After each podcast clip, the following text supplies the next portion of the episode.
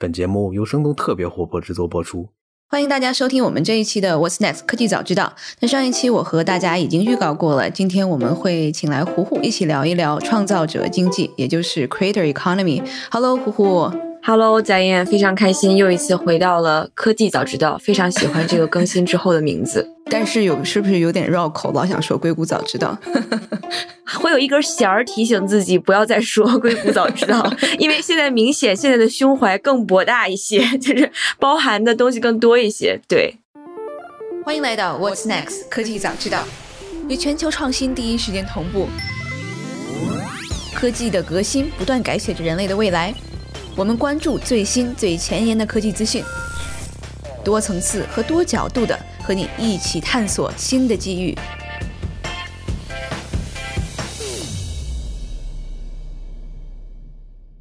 对，为什么找胡胡来聊这期 Creator Economy？这个胡胡是我可以称你为 Newsletter 的狂热爱好者吗？可以啊，我有一个朋友跟我说我是 Newsletter 的紫钻氪金玩家，就是 因为实在是买太多了，也订了太多太多了，对，所以非常开心跟导演一起讨论这个话题。好的，因为我请胡胡来也是知道他最近参加了这个一个创作者经济的课，然后这个教授这个课的现在是整个创作者经济的一个 KOL，他也是 Andreessen 的之前的投资人，他现在做了自己的一个基金，专门是投这个领域。我们后面可能会仔细的来介绍一下这个人，所以我也想到时候请胡胡来帮我们分享一下他整个上的这大概是一两周的课哈。三周的课，因为本来对对对，本来的课程的预定的话呢是三周，然后其实我付钱的时候我没有想到说他会准备的这么详细。其实呢，就是三周的正式的课程结束之后，他其实又加了两堂 bonus session，所以呃，整个这个课程 赚到了。对对对，没错没错，的确是赚到了。然后中间我发现他准备的这些所有的这些活动啊、工作坊啊、作业呀，然后同学跟同学之间的。就是破冰啊，然后认识彼此、交流啊，等等，所有都安排特别特别的周详，就的确让我觉得远远的超过了我的预期。好的，那我们为什么要说这个创作者经济？这个感觉好像像是网红经济啊，可能叫做什么兴趣经济，已经说的挺多了。但是不知道为什么最近美国不管是很多 KOL 啊，还是媒体，全都在说创作者经济。然后其实我看也有一些基金的，还有一些这个媒体在说美美国现在其实已经有五千万的内容创作者了。那这个数算一算的话，其实是占美国人口的六分之一了。然后有大概百分之二十九的小朋友，他们想成为这个 YouTube star，比想要成为宇航员的还多出了大概百分之十三的左右。所以就大家对这个经济其实是，我觉得可能是越来越细分和越来越专业化。我同时又观察到，像是 YouTube，它其实是在前几个月做了一个新的 feature，叫做 membership。它不是这种传统的，你可能十块钱一个月，然后你就没有广告了。它这个 membership 是针对于你可能 follow 的一些 YouTube 的这些油管 UP 主，然后你可以成为这个 UP 主的他的一个粉丝。然后你如果交，可能他有几个不同的 tier，然后你给他交钱的话，然后他会有一些这个隐藏的内容给到你。所以这个 YouTube 也在做这样的 feature。然后我看。应该是上一个月，呃，Twitter 也在开发新的这些 feature，但现在还没有正式的一个呃 release。但它这个新的 feature 叫做 Super Follower，叫做超级粉丝，其实也是在往这个方向在去的。我觉得这些都是在证明了整个的 creator 就是创造者经济的更加全面的推向了整个市场吧。确实，现在是整个是特别特别蓬勃的。其实我在这个课上的话，就是有一份资料，其实就是一份巨庞大的一个 Airtable，就是一个线上的表格。然后这个表格基本梳理了一百多家在 Creator Economy 这个大的领域创业的公司。然后如果你打开这个表格，你去看一下的话，你就会觉得天呐，原来已经有这么多人开始就这个领域。做一些产品啊，做一些工具啊，做一些平台啥的，其实它的这个蓬勃的程度，其实是远超过我们作为内容消费者观察到的。一开始大家其实一直会有这个网红经济啊什么的，其实这个感觉就像是一个好像新的说法。但是去年其实是 Substack，然后拿到了非常多的投资之后，就感觉好像这个又是不太一样的一种可能经济的一种 trend 一种潮流。那 Substack 我给大家先介绍一下，它是最早是二零一七年创立的，几个创始人全都是 Kick，就是 K I K，一个源自于加拿大的这个即时通讯的一个应用，他们的一些创始人串成团队出来做的这样的一个新的公司。然后 Y C 毕业了之后，然后就拿到了 H 六 Z 的。大概第一笔是两百多万，然后第二笔大概是一千五百万的这样的一个投资。但它的产品非常的简单，它就是让写作者可以发自己的 newsletter，就是这种这种邮件的订阅，然后给他的所谓的订阅者，然后并从中获得收入。其实这个是真的是非常简单的技术和非常简单的一个商业模式。所以我当时我在想。这个真的会有前景吗？还融了这么多的钱，对吧？因为 newsletter 在美国其实已经是很稀松平常的一件事情。没错，嗯，然后为什么 一点也不新鲜？对，那其实，在后面的一些的。评论和一些这个更多的人加入了这个平台之后，我觉得他可能现在有几点优势吧。我觉得我是比较认同的。就首先，这种非常传统的媒体人，他们非常喜欢这个平台，就是他们可以写自己最感兴趣的事情，不用被这个编辑来制约，所以他们可以形成一堆自己的直接 follow 他们的这个粉丝。然后，那另外的就是他可能不用被一些平台的算法制约。你比如，可能这个你 follow 你的人不一定能看到你写的东西，就这种事情其实是经常发现的。现在。在各大平台上面，那另外一个就是那，在 Substack 上订阅这个写作者的他的这些人都是属于这个创作者自己的，所以你如果想要换个平台的话，不再用 Substack，那就随时可以下载这些名单，因为它只是一个 email list，你就可以把它拿走了。那所以这样的一个控制权，我觉得也是大家喜欢的。对，呃，我们可以观察到两个很有意思的事情吧。就是第一的话，就是 newsletter，就像刚刚 Diane 说的，它其实一点都不新鲜了，这是一个存在了很多很多年的事情，但是它就是能给读者带来一种很。特别的阅读体验吧，就比方说，我开讲讲，我订阅了许多许多 newsletter，我会觉得说，我是关注的 newsletter 写作者本人，而不是任何一个品牌或者任何一个平台。我会觉得我跟他之间的距离是非常非常可以让我去掌控的。比如，就是每一次这个写作者他一更新 newsletter，他会直接发送到我个人的电子邮箱，我去阅读他写给我的东西。如果我有问题，我直接 reply back。我就可以回复他，问他这个问题，他还会在一到两天之内回复我，就会让我觉得喜出望外。对，就是有这种连接感了，对吧？就是没错，一定要多回这个 听听我们播客的听众，就是这种亲密感会让我觉得他不仅仅是赚这一点点订阅费，而是他真的把我当做他的受众，把我当做他可以影响到的人去经营我，就会让我觉得我。对对对，就会让我觉得被照顾到了。然后另外的一个观察的话呢，其实就是说，其实像 Substack 这样的平台呢，虽然 Newsletter 已经存在很久了，但是其实 Substack 做的特别好的一点就是，它把 Newsletter 的意义，尤其是积极的意义，变得更加的、更加的明显了，它变得更加突出了。就是可能之前大家也会订阅 Newsletter。甚至大多数 newsletter 都来自品牌的传统的营销跟推广，就是所谓的最早的那种数字营销的方式。比方说，接收一些 newsletter，然后看看打折信息啊，然后看看有没有什么新产品啊，就是这种东西，对吧？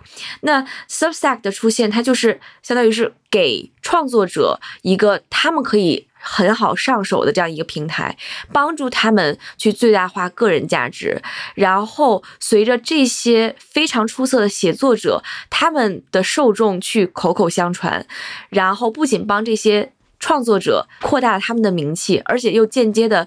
扩大了这个平台的名气，所以这个事情其实就是特别微妙。就是从 Substack 的角度，他其实从来没有做过太多的硬广，他都是通过这些很会写 newsletter 的人，通过他们的作品帮助他们去扩大这个平台的作用和影响。所以你一共就比如说一个月吧，平均你会在 newsletter 上面氪金多少钱呢？因为现在都是按年去付费的，这个就是特别有意思，就是。最早我注意到 Substack 的时候，其实是二零一九年年末，那个时候其实就是不知道这是个啥，但是就觉得需要 关注嘛，然后呃就简单的订了两份那个 newsletter，叫 The Browser。The Browser 它其实是一个做的特别特别完美的 curation newsletter，就是这个 The Browser 的 writer 他每天会推荐五篇 long form article，就是那种。特别长的分析性、评论性的文章。这个人他一天可以看超过一千篇长文章。他不是一个，不是一个普通人，是一个他电脑人形他绝对不是一个普通人，对他已经形成了非常非常有如算法般精准的工作流。但他是一个人，他不需要团队去帮他读，他本人是真的有非常高效的阅读习惯，以至于他可以每天读一千篇文章。然后他的这个 newsletter 呢，就是相当于他每天给你人肉去挑选五篇，他觉得今天他读过的真的超级棒的东西。然后我觉得天呐，这个就是一定要去支持的。就是我第一个 Substack 订阅的阶段是说。我就是头脑发热，我觉得我发现了一个就是宝藏的创作者，然后我一定要用钱去支持他，我就会毫不犹豫的就去订阅。然后之后的第二个阶段就是可能二零二零年我会慢慢的冷静下来，因为我确实累积订了好多，而且我还会把我之前订过的一些媒体的东西 cancel 掉，然后再去订 这些个人的 newsletter。比方说我在二零二零年就 cancel 了 the information，然后。然后把这些钱重新分布给了就是 newsletter 的一些写作者，比方说有一些是不便宜，对，三十九块钱一个月呢。对呀，对呀，对呀。然后 就会把它分布给一些，比方说一些独立的 machine learning scientist。有一个就是机器学习科学家，我超级喜欢，因为他的 newsletter 就是他会 share 一些他工作的经验。他现在 automatic 工作就是做那个 WordPress 的那个公司做机器学习嘛。他会把自己的对于 AI 的，然后机器学习的，呃，人工智能的一些非常人性化的观察，还有他的一些工作的经历，还有一些艺术方面的，就是欣赏啊的理解啊，就是穿插在里面。我会觉得他的这种结合是特别就是定制化的。会让我觉得能更理解一些抽象概念的，所以他的那个呃 newsletter 我很喜欢。然后还有一些其他的就是会开始大量的订阅嘛。但是在二零二零年，我的这个购买的这个心得就是说，OK，那我先先看一看它的免费内容。那如果可以的话，我再去订全年的内容。然后我的这个可以接受的价格的幅度就是大约从五十刀发展到了一百刀，这样就是全年的订阅费啊。对对对，然后我订的最贵的目前 Substack 的一个 bundle 就是 Everything Bundle，它现在改版了，叫 Every Bundle，所以这个特别有意思。我看它也是这个李金投的一个公司，没错，就是这个 Everything Bundle 的创始人有两位。叫做 Nathan b u s h e t 和 Dan Shipper，他们其实是号召了身边周围一票特别特别会写的朋友，帮他们一起去做了这样的一个内容的捆绑包，就是内容包吧。这个包里面有。大约七八份 newsletter，而且这个不同的 newsletter 还在涨。然后礼金的话呢，也是 one of the contributor，就是也是给他们贡献其中一份 newsletter 的和 podcast 的创作者。他们的这个 newsletter 叫 Means of Creation，就是主要着眼于 creator economy，然后把 creator economy 里面很有意思的东西写一写，讨论一下呀啥的，就还挺有意思的。然后 Everything Bundle 的话，其实一开始是二十刀一个月。所以可以算下来，就是一年就是两百四十刀，是我现在在 Substack 上订过的最贵的一份。但是他们最近有意思的是，他们跳出来了 Substack，因为刚才我们没有 cover 到的就是 Substack，它其实抽成抽的还挺狠的，它抽百分之十的成。OK，对，而且就是 Substack 抽掉了百分之十。那比方说，OK，那我作为一个 writer，我还需要。Integrate 就是还需要加一个支付的工具，帮我去管理这些钱嘛。比方说，我如果要加 Stripe 的话，那 Stripe 再抽百分之三，所以理想情况下，剩在 Creator 手里面的这个钱只有百分之八十七，其实不算太多。因为考虑到，如果一个写作者他可能没有那么多的 follower，他还需要 grow follower，所以就是这个钱就是一分两分抽掉了，也都挺心疼的。因为其实现在大家好像读长文章的时间都非常的就慢慢的变少了，在压缩了。我不知道你定了那么多，你会百分之百的都把它读完吗？还是完全不可能？完全不可能百分之百的读完，就是因为我定的实在是太多了，我定了将近加在一起要，我觉得付费的有大约快三十份吧，现在。然后加上对，然后加上一些免费的话，我觉得整个将近接接近五十份，就是还在观察中的这样的，就是还需要我去 update，我是不是需要放弃它的？就是大约有几十份啊，我会有一些我特别特别喜欢的 newsletter，比方说我特别喜欢的一个叫做 Avoid Boring People，我会在它发出来第一刻就看，呃，包括刚刚说到的那个数据科学家的那一份，我也会发出来的第一时间就看，然后 The Browser 还有它的衍生的一个。播客的推荐，因为我也做播客推荐嘛，然后的 listener 我也会第一时间就看，然后但是其他的话呢，我会找一个时间。集中的去看，就是，比方说，我周天早上基本上就是不干别的事儿，就是在看 newsletter，然后，所以这就是为什么我其实之前也在社交媒体上狂推过一个新的邮件的服务，叫做 Hey，就是 Basecamp 的 founder Jason Fried 他的最新的一个产品吧。Hey 的话就是特别棒的一点，就是它可以帮你以一个非常优雅的方式集中阅读你所有订阅的 newsletter。Hey 非常也非常贵，对对对，一六百六百多块，七百块这样。人民币一年啊，就觉得太值了这个钱，然后 就同时就 cancel 掉其他一些就是订阅，比方说有一段时间还订那个 Washington Journal，把它 cancel 掉，然后换到 Hey 这样。对，其实你也是在管理自己的一个注意力和一个时间嘛，对吗？对的，对的，所以这这件事情本身是很有意思的，会好好玩儿。对，嗯，好的。那我们刚刚其实说到了这个李金哈，然后我在这里跟大家大概再说一下，他原来最早是 A 十六 Z Andreessen 的一个投资人，然后专门其实应该是当时 lead 了 Substack 这个的投资。我看他自己也投了 Patreon，然后像我们去年采访过的 Round the World 的创始人，然后有一期节目，他也投资了 Round the World，所以。他自己在去年年中的时候创立了自己的新的基金，叫做 Atelier，然后这个翻译应该是工作室、画室的这个意思，就是他的一个新的基金，大概有一千三百多万的这样的一个资金池，专门是投资创造者领域的这样的一些公司。然后我大概看了一下他的整个的被投公司，他的 portfolio，就比如说是他除了像是 Round the World 之外，也投了像是这种 Luma、Icebreaker 这两个公司，也是在线组织活动的平台。那比如如。像是这个工具类，有一家叫做 Stir，S T I R，呃，那它专门是帮助这些 creator 来管理，可能因为很多 creator 他可能有不同的平台吧，然后这个平台通过接入其他平台的 API，然后帮助创作者管理自己的现金流，比如把自己的这种 creative creator 的这样的一个一个收入当做一个 business 正在来 run 这样子。然后包括像是 Dumpling，啊，其实是一个替代 Instacart 的一个解决方案，让这种买手能更加灵活和方便的管理自己的时间。就比如收多少钱呢，在哪里去买呀，等等等等。还是在这个方面，他大概可能大概投了有十多家公司吧。贾燕，我有一个问题，就是你觉得从你的角度来看的话，就是李金他是那种传统的投资人吗？从投资人的角度来去看，他的身份有什么样的变化吗？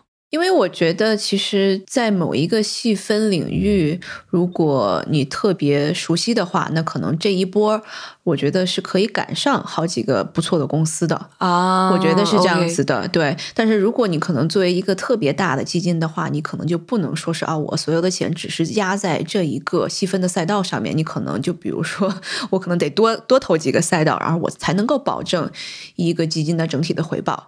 了解，那你觉得他的这个 Atelier Fund 会给 Creator Economy 的一些，比方说创业公司带来什么样新的希望吗？还是说你也觉得它只是 Just Another Fund，就是只是仅仅一个小的基金，然后做一些非常专注于 Creator Economy 的事情呢？因为我觉得整个互联网可能都在往这种注意力经济在。往个人的方向再转，像你刚刚讲的，你可能开始就把这些大的媒体就 cancel 掉了，对吧？它的订阅服务就 cancel 掉了。你现在在 follow 一些你特别喜欢的个人，对我觉得这样的一个转变也是我们现在看到的一个趋势。要不然为什么这个 YouTube 它会在做这种 YouTube membership，或者是像是 Twitter 它也着急了，因为 Twitter 它基本上没有太多的新产品的这种 announcement，它也开始在做这个 super follower。就这样的新的 feature。对，所以我觉得其实大家都是在往这个方向在走的。然后包括我其实是前两年投过一个项目，就如果现在想来的话，它也算是 creator economy，它是帮助就比如说是 Instagram 上的一些网红啊、明星，然后通过就帮他们做很多他们的这个周边产品 merch，就服装类的啊。然后对对对，它可以可以在上面用它的这个 SaaS 软件来设计，然后一一键，然后帮他对接一些这种工厂，整体的在跟嗯像 Shopify 这样的平台来对接，然后直接就可以完成你整个的。呃，周边产品的制造和发货，对，是这样的一个公司。因为当时其实和我合投的也有像 Patreon 的 founder 啊，对，两个 founder 他们都投了，所以其实就整个 creator economy 它是可能在不断的在演进吧。然后也是根据，因为现在 creator 他怎么样赚钱，其实也非常的。呃，也就这几种嘛，要不然你可能是做一些这个带货，要不然就收一些广告。那其实现在我们慢慢在往这个自己做的本身的这个内容是确实有人喜欢的嘛，对吧？那可能我就要把这个内容来收费，因为大家现在什么最值钱？大家的这个注意力是最值钱的，对。所以我觉得是整个的一个商业模式的一个 shift，的确就是会变得更加关注个人价值吧。对，所以它这个课程大概是一千两百五十美金吧，其实也不便宜。三周，它实际上在课程上面讲的是什么样一些内容呢？比方说，他会从就是 creator 的角度去看，那现在我们所说的创作者到底是个啥，对吧？这个创作者身份也是在不停的演进的，啊，那再比如说。我作为一个创作者，作为一个现代的创作者，我想要靠自己的创作行为去赚钱、去谋生啊，甚至去进一步的帮我去提升我在职业发展上的水准。那我该怎么去做？我应该找到什么样的 fit？就是我们经常会说 product market fit 嘛，就是我的产品跟市场的需求是不是存在匹配度？那其实，在创作者经济上也有各种各样的 fit。比方说，我 content market fit，就是市场会不会需要我？产生出呃就是创作的这种内容，对，没错。然后比方说，那我是在 creative economy 是做工具的，我是赋能于这个创作者的，那我是不是有所谓的 founder market fit？就这个市场还需不需要我这样的工具？需不需要我这样的创业者？然后再比如说，OK，那如果我的买卖已经非常成熟了，我想要去 pitch 投资人，那我是不是存在 founder investor fit，或者说会不会存在 creator founder fit，呃，或者 creator investor fit，就是各种各样的匹配度，它都有展开。去给大家详细的讲，那你如果想要做成这样的 fit，你应该怎样怎样怎样做？对，然后他还就从他就是投资的角度去讲了讲他之前的投资的经验嘛，比如说他的一些成功的例子，然后那这些成功的例子他都是怎么去投的，然后他都会注意什么？还有一些失败的例子，比方说为什么他。明明可以抓住投一些平台的机会，但他忽略了这个平台的特殊性。比方说，有一个短视频的内容的平台叫 Cameo，它其实跟 TikTok 啊或者抖音、快手啊等等是不一样的。它其实是让有一些 celebrity 去定制短视频，然后把这些短视频卖给。付费的这个 user 的，其实他们有好多次的机会可以去投 Cameo，但他都没有觉得说这平台有啥，谁会去花钱买这些名人自己录的小视频呢？他就错过了这个机会。然后他在 他在这个课上也是不知道国内的微博上面明星稍微发一个照片就可以卖出三十万的一晚上。然后那天其实特逗，他还请来了一个一个另外的他的一个投资人朋友，然后这个投资人朋友也有一个失败的案例，是他其实好几轮都可以入局 Substack，但他都错过了。然后他现在就特别特别的悔恨，他想说，为什么每一轮他都错过了？他就当时就觉得说，这个 newsletter 已经就存在太久，这有啥可投的？对，就是 没有把这个事情想清楚。对，投资就是这个，你没有想清楚这个事情是没有办法的，你也无从可后悔。对对对，所以就是这些东西会让我觉得，我可以窥探他们的心理，就会让我觉得 OK，又了解了一些 insider news，或者说又了解了一些 insider 心态，就会觉得。还挺好玩的，然后会有一些带走一些反思。那比方说，换一个角度，就比方说，如果有一天我也做成了这样的一平台，或者我也有意做这样一工具，那可能我做的这事儿他也不新了。那我去 pitch 一些投资人，我该怎么讲呢？对吧？我该怎么让他意识到我的这个东西是挺特别的，呃，对吧？就是这些东西，我觉得其实都是自己，我会在大脑当中进行一些转化吧。就听起来像是一个就专门针对于创业的这样的一个课程，就是教你对的很多基础的东西，就是创业，然后可能在这个基础上面，我们再细分一下，就创作者怎么样创业。对的，对的，而且还会结合一些现在的内容的趋势，因为比方说抖音上，比方突然火起来了一个什么 hashtag，火火起来一个什么活动，可能就是对于我来讲，有的时候我都不知道这东西有啥可火的呢，就是为啥呢？怎么回事呢？它怎么火的呢？就是可能在这个课的进行的过程当中，就大家还会分享一些这些流行的趋势，还有这些流行的 cult，就是像邪教一样传播的这种 这些风潮吧。然后就是去想说，这后面的心理到底是是是怎么样的？是谁？谁在有组织的推进这些这些东西？幕后的推手是谁？然后为什么这个东西会让很多年轻人为之疯狂啊？等等，就会讨论一些这些东西，就是会把一些很抽象的概念放到一个具体具体的 case 当中，再去看它有什么样现实的意义。这样，所以他李金其实他对这个 creator economy 是有非常清晰的或者是新的一种定义的。我不知道这块能不能给大家再讲一讲。呃，对啦，是啦，就是首先他会更加看重的是，比方说对于内容创作者来讲的话，他觉得以后，呃，如果说哪一个平台能够给这些内容创作者更多的权利，让他们自由的去创作，那这个平台以后就会更加更加的繁荣。所以，就像包括刚才导演提到，你说 Twitter、YouTube，它已经很多年了，对吧？它绝对不是新的平台了，但它现在做的事情也在往那个方向去。去走嘛，就是任何以后想要做内容平台啊这样的创业的项目的话，我觉得更多的需要去非常小心的是把一些权利。直接交给你想要去帮助的或者你需要的这些创作者本人。然后另外的话呢，就是还有一种方式，其实就是做工具嘛。就工具的话，也是更多的是，比方说我们做播客、播客剪辑，像 Descript 这样的一种工具。然后包括像 Buy Me a Coffee、Patreon 这种，就是帮助创作者去接收打赏啊、接受捐钱啊的这些工具。就是我怎么样能够不要让这些 Creator 觉得。麻烦就是我怎么样能够精简它的操作，所以我觉得一个最大的趋势就是关注这些个人，然后帮助这些个人去成长。然后另外的话呢，一个很有意思的东西，也是我觉得特别好玩的事情是说，头部的这些创作者其实他们已经非常成熟了，他们也有很多想法了。其实对于这些头部的创作者的关注，可以把它转移到中部或者是尾部。就是我们所说的中长尾嘛，怎么样能够帮助这些中长尾的创作者找到自己的潜力，发挥自己的创造力，往头部那个方向去成长？其实我觉得是下一个阶段，呃，许多做内容经济创业的人，就是做创作者经济创业的人，必须要关注的一个问题，就是不要想说再只 leverage 那些头部的流量或者头部的影响力，更多的是去发现一些。中部和尾部的这些创作者身上还没有被开垦出来的一些潜力，就这个还是非常重要的。对对对，我也是觉得，像是平台，它的也是对于头部的大 V 来说的话，他们其实是依赖于这个头部大 V 的。你像我们去年知道了周 Rogan，那他直接就从 YouTube 就去了 Spotify，而且 Spotify 付他了非常多的钱。但如果是小 V 的话，那或者是你就是尾部，或者是这个什么臀部，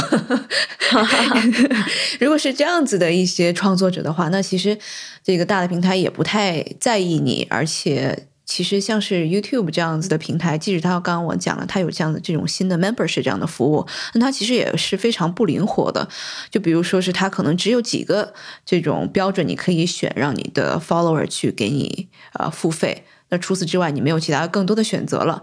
对，所以其实我觉得 Substack 它可能突然间火了起来，其实它也是帮助了这种尾部。或者是这种可能，这个腰部、臀部的这样的一些 creator，帮助他们成长起来。那戴燕，你觉得从呃，其实刚才我们也简单聊了一些关于平台的东西。你觉得随着就是个人创作者身份的变化升级，平台会有什么样相应的升级跟角色方面的变化呢？你会怎么想呢？对我其实是觉得。可能更多像是 Substack 这种，你把他把主动权都是放在了创作者的手里。我觉得这种可能是大家都是最终希望看到的一种形式，因为没有人想被扎号，对吧？你不想说是可能我在你这个平台上面积攒了那么久的粉丝，然后突然间他就一一夜消失了。对我觉得这个对所有的创作者来说，它都是一种很大的潜在的风险。因为有上一期节目是专门是讲这种 All Tech 就平台的这个崛起嘛，其实呃我就在做功课的时候就发现，呃有一个 Patreon 的替代的平台叫做 Subscribe Star，但我在搜这个的时候，我就突然看到了有一些这种视频，他就说啊我为什么从 Patreon 转到了 Subscribe Star。啊，其中有一个是一个 YouTube 的这个呃 UP 主，然后我看他还是一个深圳的一个这种呃 hacker 的一个美眉，她穿的非常性感，对，她就说整个是聊的说是我为什么被 Patreon 给 demonetize，然后只能把我这个账号都删掉了，因为他最开始接受了 Vice 的采访，然后 Vice 其实是本来同意说啊，那我这个不问你一些关于你个人生活上面的问题，然后只是采访你一些其他的，你在这个做创作呀，然后只是采访你在深圳的一些这种可能这种 hacker 的这样的一个生活，但后面好像他们觉得这个故事不够。不够爆，只能这么讲。然后后面就硬要把他的这种私人的生活爆出来，所以他就开始就可能是状告这些状告 Vice，然后 Vice 不知道为什么可能通过各种律师的这种关系，就让 Patreon 就把他的账号给删掉了，所以他就即时间他就断掉了自己的所有收入。哦，天哪！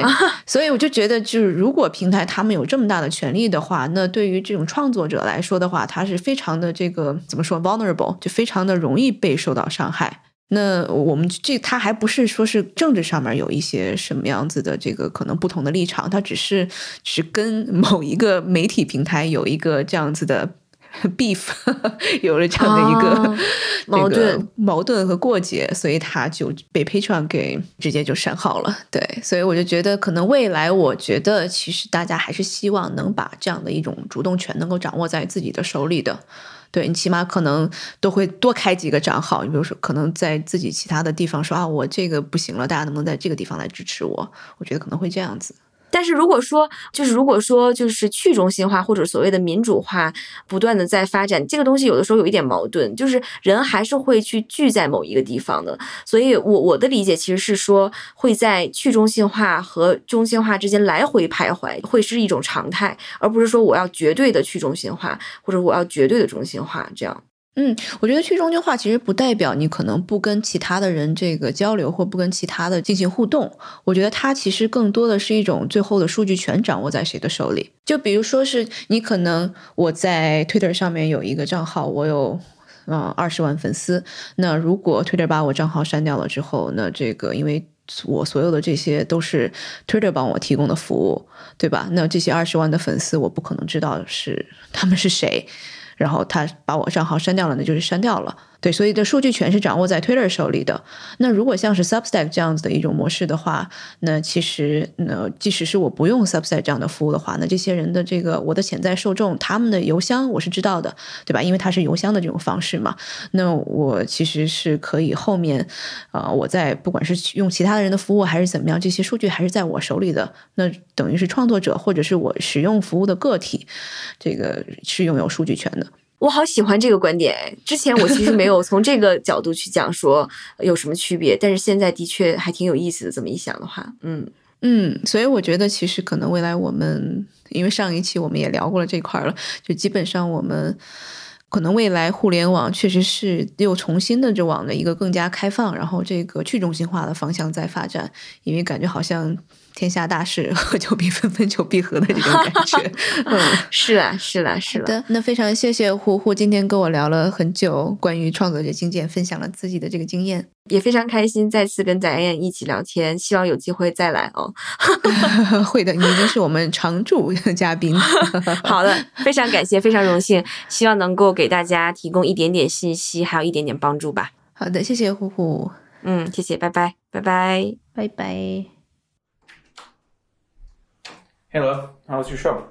It was pretty good. What's up? Uh, did Elon call you about the tickets yet to Mars?